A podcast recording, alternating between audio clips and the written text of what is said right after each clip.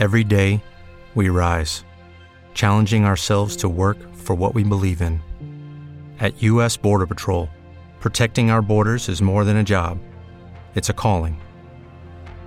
Agents answer the call, working together to keep our country and communities safe. If you're ready for a new mission, join U.S. Border Patrol and go beyond. Learn more at cbp.gov/careers.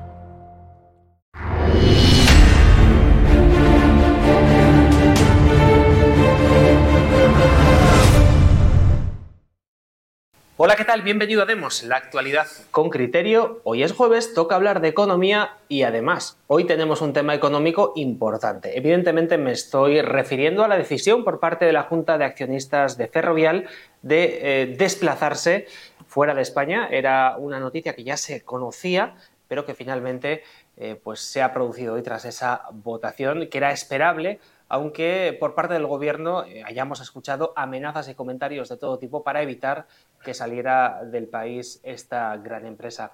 Eh, Roberto Centeno, ¿qué tal? Muy buenas tardes. Hoy toca hablar de este asunto. Es el día en el que se habla de economía y nos ha venido como anillo al dedo esta cuestión para analizar esta operación que ha decidido realizar Ferrovial.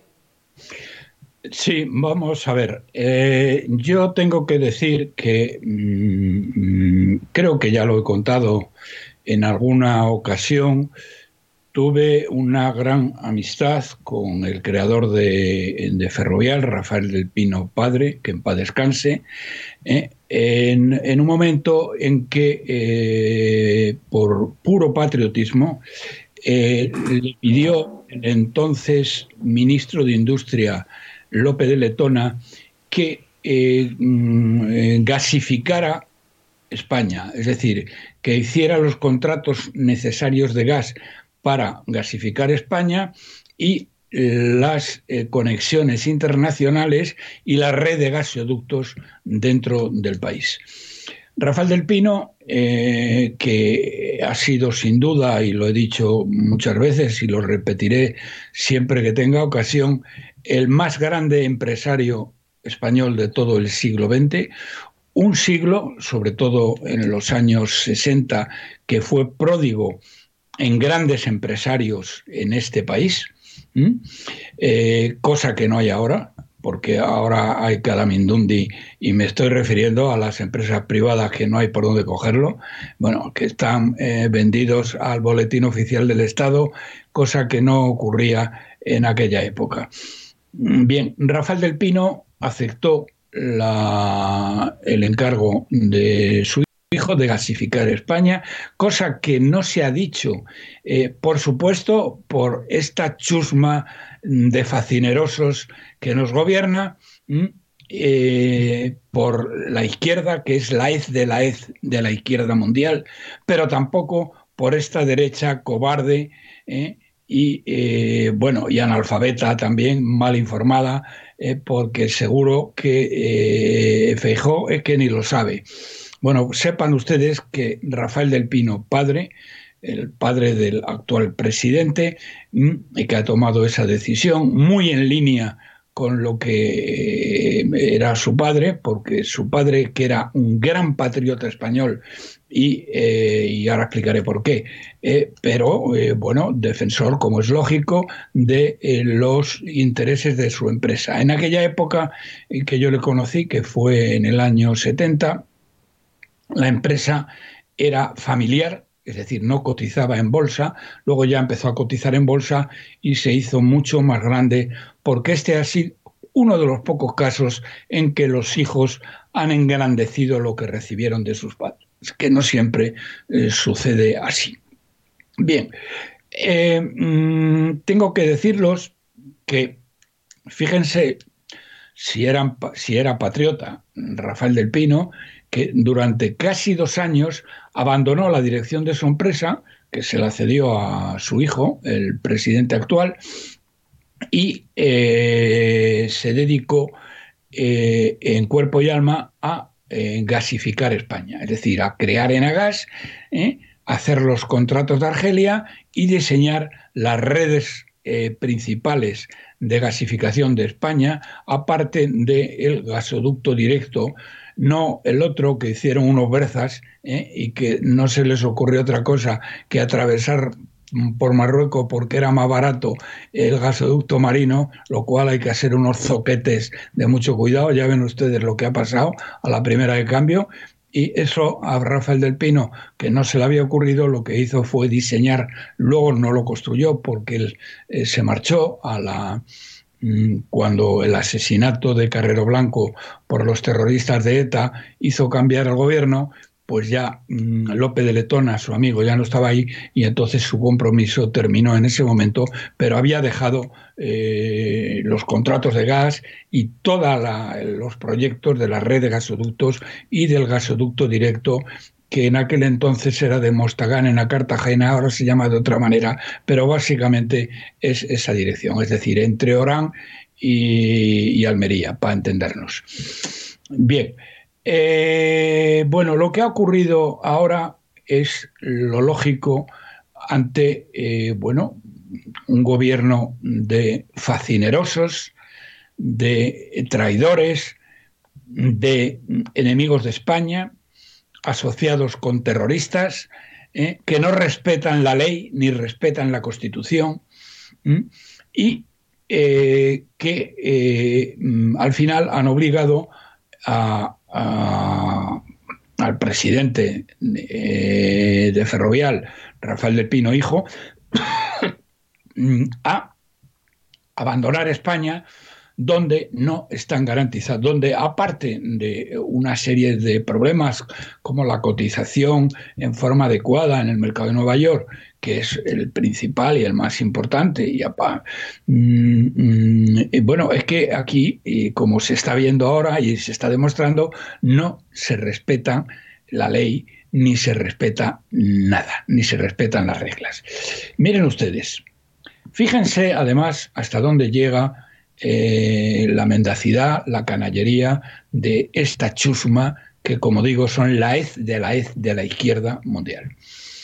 Eh, Rafael del Pino, que es un gran empresario, como lo fue su padre, y, es una persona educada, lógicamente, antes de dar la noticia de que ellos eh, pensaban salir y por qué pensaban salir, lo que hizo fue tratar de comunicárselo al presidente del gobierno. Y digo tratar porque le llamó seis o ocho veces por teléfono eh, Rafael del Pino y este canalla, este mindundi, este traidor, este zarrapastroso, eh, no se le puso al teléfono. No se le puso al teléfono, señoras y señores. Es que esto que se dijo al principio, pero luego no lo ha vuelto a repetir, y además Rafael del Pino no lo ha dicho jamás, pero eh, se sabe que es así, ¿eh? le llamó como seis veces por teléfono y no se le puso al teléfono. Al final del día, él tiró para adelante y tomó esta decisión.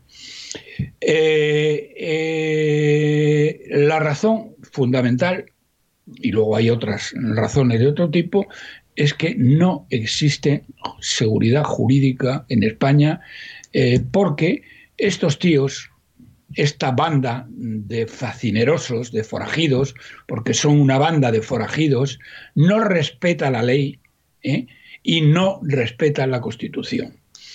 La prueba la están viendo ustedes ahora, como estos miserables, cuando ya han visto, después de, digamos, de presionar eh, digamos, directamente todo lo que han podido, bueno, han pasado de la presión a las amenazas, ¿eh? a la presión a las amenazas.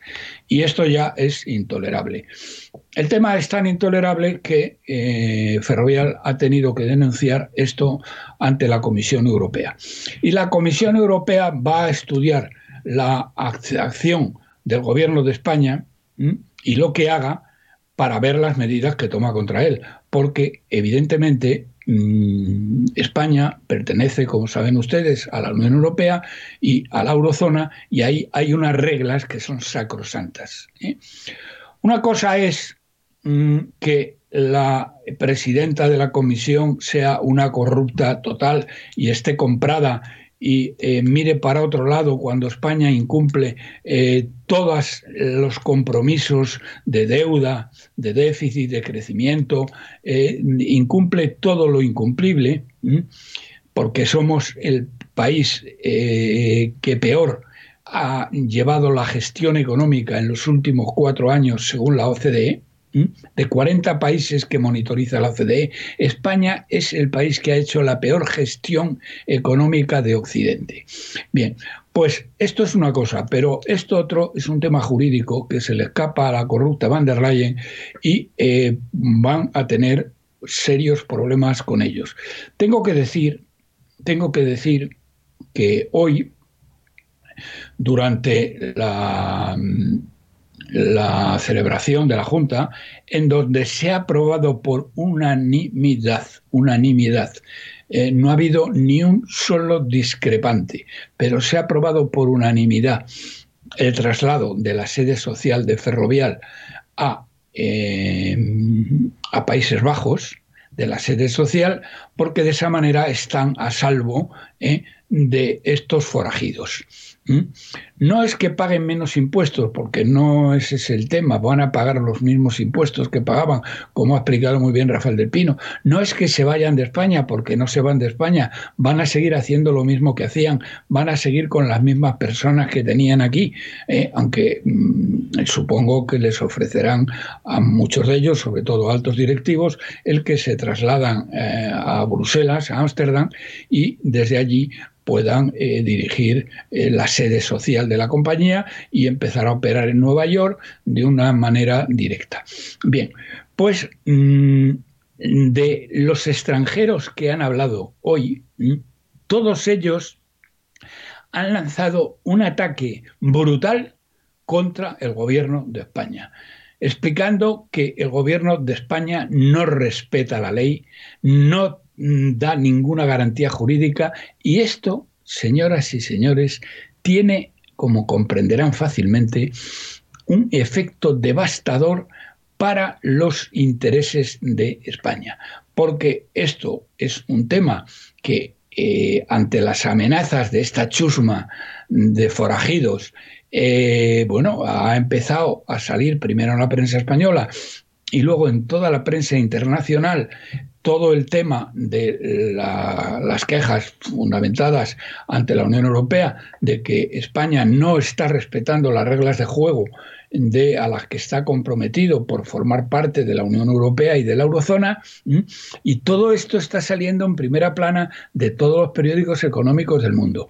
Ya eh, eh, tendrán ustedes una idea de mm, por dónde van los tiros en cuanto a Mm, el daño reputacional que estos canallas están eh, consiguiendo con esto.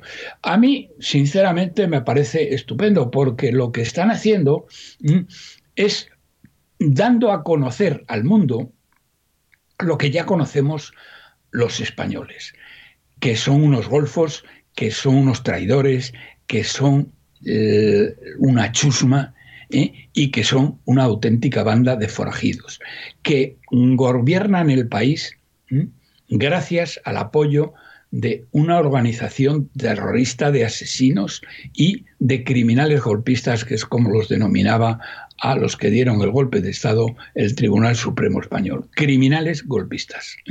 Bien, entonces ahora esto se está dando a conocer porque han reaccionado como lo que son.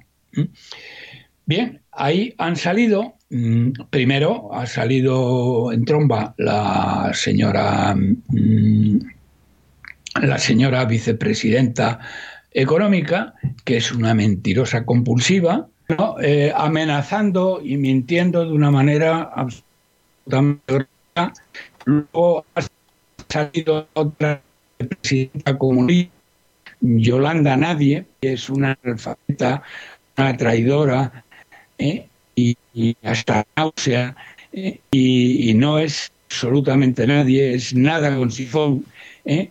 y diciendo lo mismo. Y luego ya las otras dos sinvergüenzas, una, la ministra de la ministra de Hacienda, que no sabe nada de esto, y que, mm, bueno, tiene con el acento este andaluz que parece y la pinta zarrapastrosa que tiene, que parece la vendedora de un, eh, de un puesto de melones a la salida de Sevilla, ¿eh? y que también diciendo que no, que esto no, que no tiene razón, que por aquí, que por allá, y que además van a... Y luego, el último, es el colmo de los colmos ¿eh? del señor Escribá, porque este sí sabe, amenazando diciendo que bueno, que esto es una empresa pública, que a lo mejor ha tenido ayudas públicas y que entonces eso lo van a estudiar y van a estudiar a ver qué sanciones corresponden, es decir, amenazando de una manera verdaderamente eh, inaudita para un país civilizado. ¿eh? Esto es ya eh, Venezuela, pero de la cruz a la raya. Incluso en Venezuela son mucho más respetuosos. Verdaderamente lo del escriba, que es un canalla, un mentiroso y un hijo de Satanás, no hay por dónde cogerlo. Bueno, esto es lo que tenemos hasta hoy. Una demostración mmm, de gala de este gobierno, eh, de este gobierno de forajidos, mmm, amenazando por tierra, mar y aire a, a Ferrovial, eh, y eh, la gente de Ferrovial que ha hecho piña alrededor de su presidente eh, y que han decidido que se van y se van a ir. Yo lo que diría aquí es al resto de, mm, de miembros del IBEX, que son una panda de cobardes, la mayoría de ellos, que por lo menos, ya que no se atreven a lo que se ha atrevido Rafael, a, cambiar el sitio de España, por lo menos que dejen, que corten toda la publicidad a los medios, ¿eh? tanto de derecha como de izquierda, que corten toda la publicidad a los medios, ¿eh? porque son los que de una manera o de otra están ayudando y fomentando el que se mantenga este gobierno criminal eh, que tenemos. Y bueno, esto es lo que quería decir respecto a mmm, a la Junta de Ferrovial, de lo cual ya seguiremos hablando en otras ocasiones. Every day, we rise, challenging ourselves to work for what we believe in. At U.S. Border Patrol, protecting our borders is more than a job, it's a calling.